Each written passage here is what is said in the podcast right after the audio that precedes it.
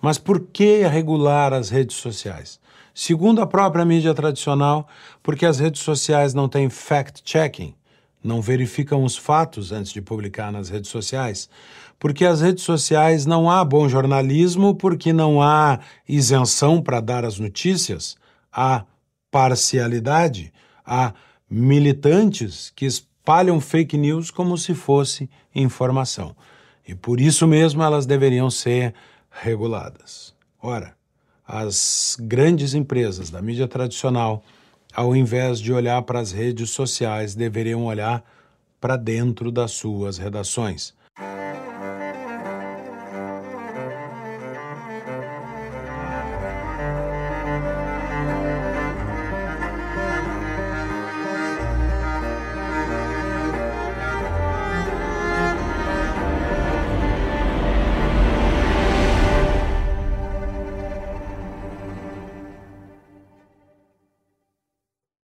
Essa semana nós vimos um exemplo de péssimo jornalismo. Um fato importante, que era a busca e apreensão contra Carlos Bolsonaro na casa de seu pai, na casa dos Bolsonaro em Angra dos Reis, merecia um tratamento sério e responsável da imprensa numa investigação sobre intromissão nos órgãos de inteligência. Tenha ou não fundamento essa investigação, e parece que há problemas nas provas acostadas aos autos, a verdade é que é um tema sério que merecia um tratamento profundamente responsável da mídia.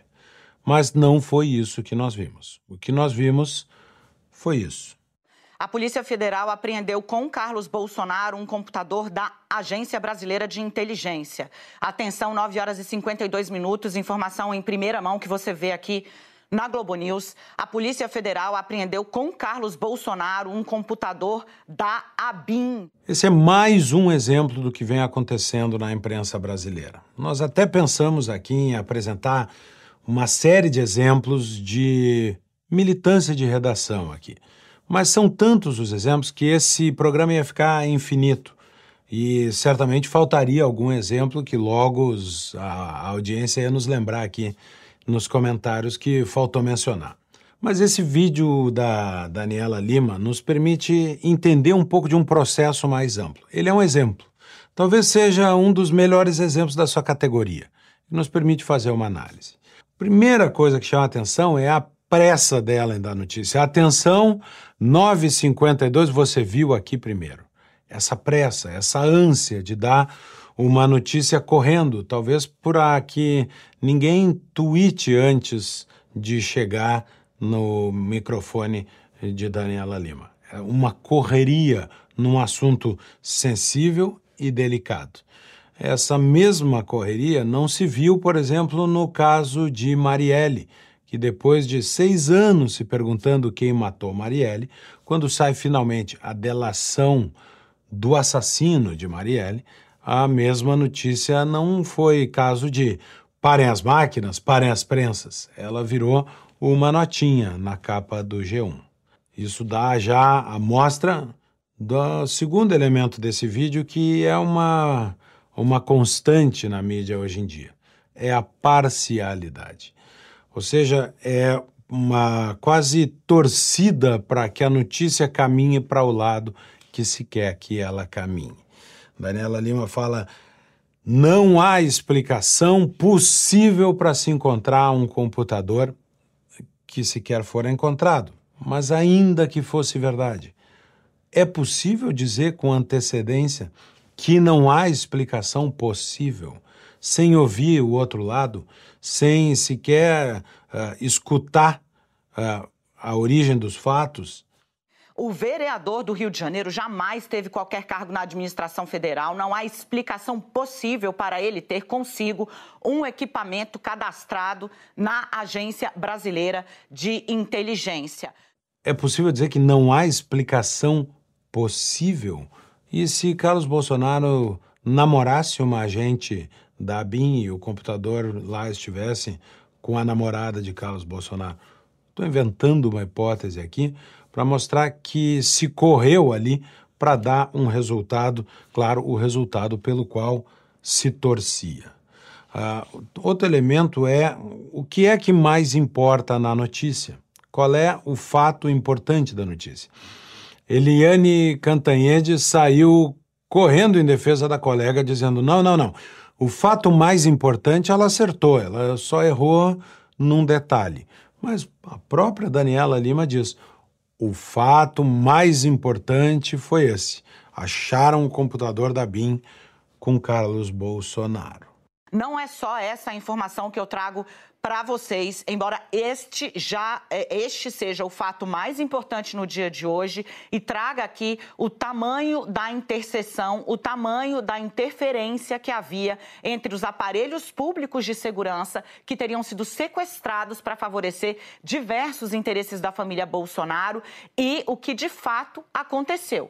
O vereador do Rio de Janeiro, Carlos Bolsonaro, tinha, segundo fonte da Polícia Federal, um computador da ABIN entre seus pertences. Além disso, isso é já e por si só uma prova clara do tamanho da interferência nos aparelhos públicos para favorecer diversos interesses da família Bolsonaro, que, ainda por cima, segundo ela, fugiu de barco.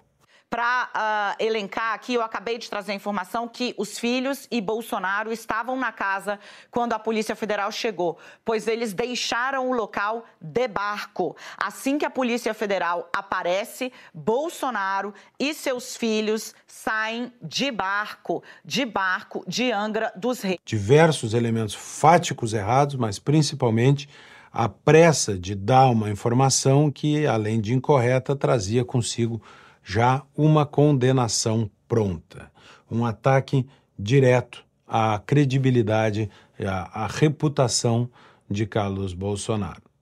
De novo, esse é só um exemplo de tantos outros que nós poderíamos trazer. E por que é que isso nos choca? Porque, ao fim e ao cabo, espera-se que a imprensa seja justa. A tradição do jornalismo é a tradição de buscar uma posição correta e justa. E para isso, a justiça requer certos procedimentos, que são procedimentos necessários ao bom jornalismo. Checar os fatos, ouvir os dois lados antes de dar uma informação, não proferir julgamentos sem ter todos os elementos disponíveis, submeter a informação para que o público forme a sua opinião. Nada disso foi feito nesse caso e nada disso virou, é, nada disso hoje é praxe em diversas redações da mídia tradicional. Tudo isso parece ser apenas uh, um capricho de jornalistas antigos e ultrapassados, no momento em que uh, o jornalismo virou, uh, inclusive, essa estética de bate-papo entre amigos. Esse clima de bate-papo nas redações, que pode até ser importante para algum momento, acaba descambando para ataque e uma galhofa com a reputação das pessoas, como nesse vídeo uh, sobre uh, ramagem. Segundo Metrópolis, uma informação do colunista Igor Gadelha, ele foi removido de grupos de WhatsApp da oposição no Congresso e do PL, que é o partido dele, partido de Bolsonaro, porque agora está todo mundo com medo de conversar com ramagem e e ser grampeado também, Otávio. Então acho que ele não está recebendo um olá, nem um boa noite, nem da família. Eu não cometo irregularidade. mas se pegar meu celular, eu entrego crachá, aliança, carteira de dinheiro, carteira de motorista e faço uma relação premiada. Frase Sabe, do Hélio Gaspari. Já... É uma frase do Hélio Gaspari, assim, antológica. Ninguém, Ninguém, aguenta cinco minutos de grama. Ninguém resiste Briga com a mulher, briga com o marido, briga com a empregada, briga com o vizinho. Aprendeu meu celular, eu já parto para delação. eu não quero nem ver as acusações. E o acordo é assim, eu quero nem ver as acusações, nem ver.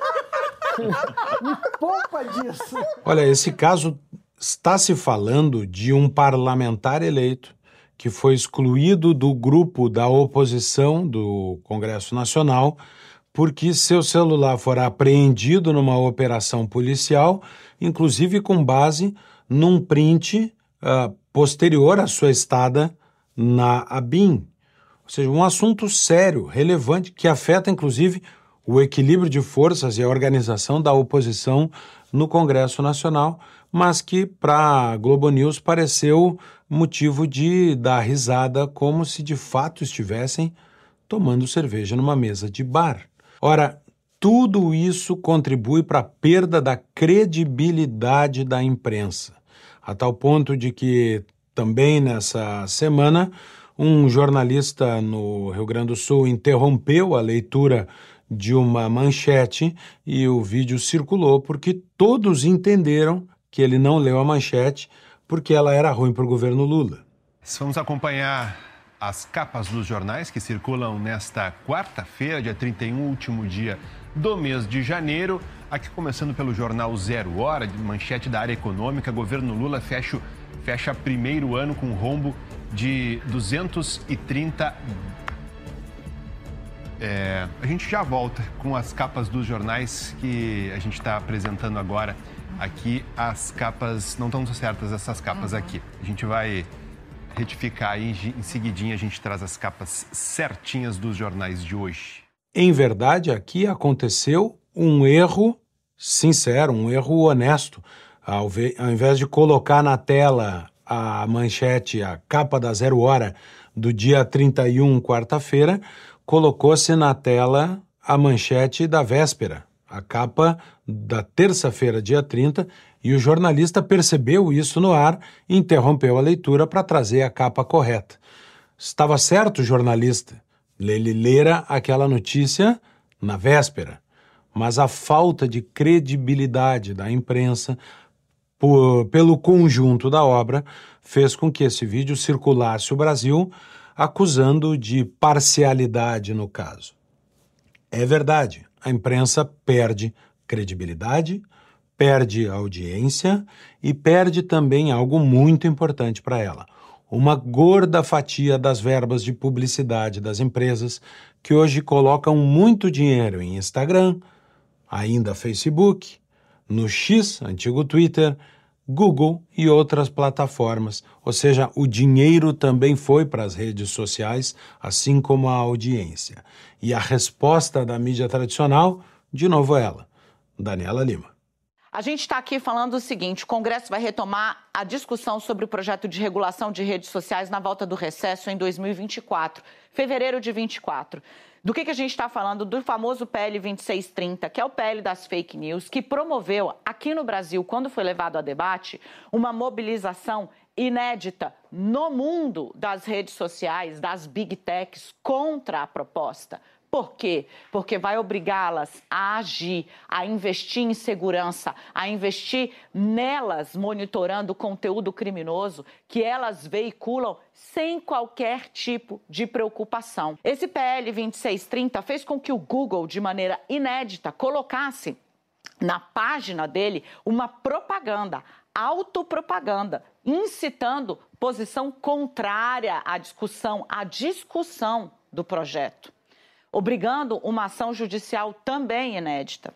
As redes tiveram de admitir e foram alvo de reportagem fora do Brasil que o que elas estavam fazendo aqui era selvagem, tumultuando o debate. Isso sem falar nas dúvidas sobre bloqueio do algoritmo das redes de posições que esclareciam que era o PL das fake news. Esse, o PL 2630. Mas, ora, se não fossem as redes sociais, nós sequer saberíamos que essa informação estava equivocada? A própria Globo só deu uma correção às 5h20 da tarde. De novo, a notícia às 9h50 da manhã.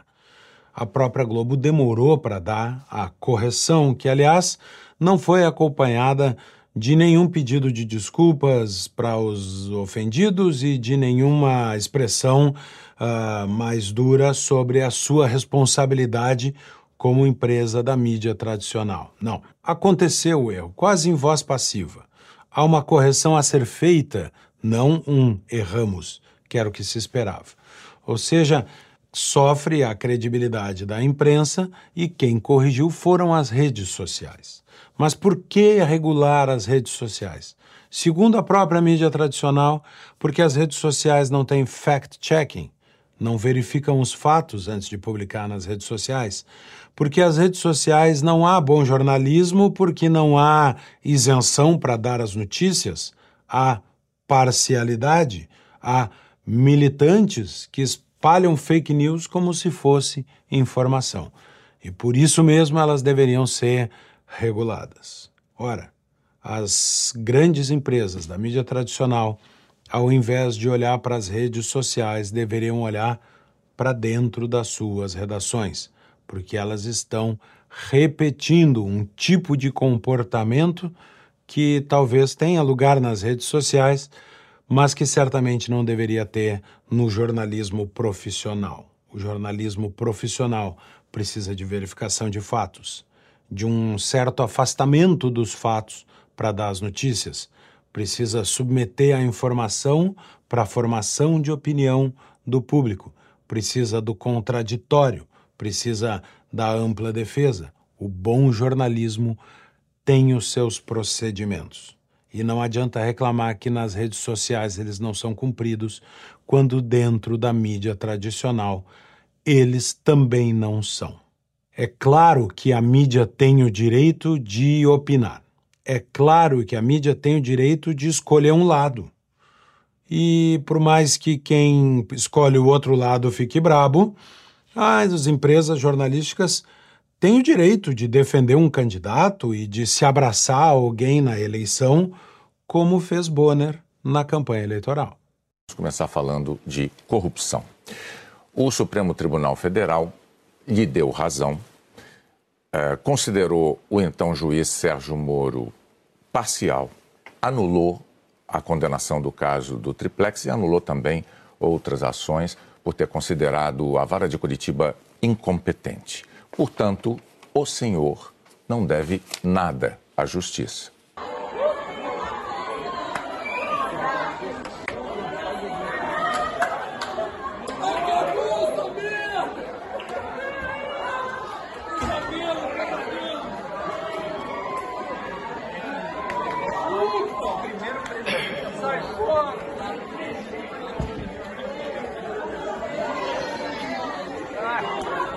bonitas, plasticamente muito bonitas, e bonitas também porque estão coroando aí o processo democrático de uma eleição. São imagens para a história. Até as nuvens de Brasília parecem ter ficado mais bonitas hoje para que o quadro tivesse essas cores e tivesse essa beleza. Tudo bem. Essa pode ser a posição da redação do jornal, pode ser a posição da empresa jornalística e ela deve ser apresentada com seriedade, ainda que seja parcial. Outra coisa muito diferente é o repórter, ao vivo, dar uma notícia séria que pode arruinar a reputação de alguém, que interfere em todo o equilíbrio político do Brasil, dando risada ou torcendo para um lado, condenando no tribunal da opinião pública alguém. O tribunal da opinião pública não pode ser um tribunal revolucionário. Ele precisa também de ampla defesa, de contraditório. Ele não pode ser o tribunal de Che Guevara, em que o meu inimigo é sempre culpado e o seu destino é um tiro na nuca, a execução imediata, nesse caso, da reputação das pessoas. Em 1787, Thomas Jefferson escreveu que entre um governo forte e uma imprensa fraca, ou uma imprensa forte com um governo fraco, ele escolheria a segunda opção. A imprensa brasileira parece escolher a primeira. Com medo do enfrentamento das redes sociais, ela pede ajuda para o governo numa intervenção que mostre força para controlar a concorrência das redes sociais. Teremos assim um governo forte e uma imprensa fraca porque a imprensa brasileira só será forte de verdade se ela assumir a responsabilidade de recuperar o bom jornalismo e abandonar, de uma vez por todas, a militância de redação.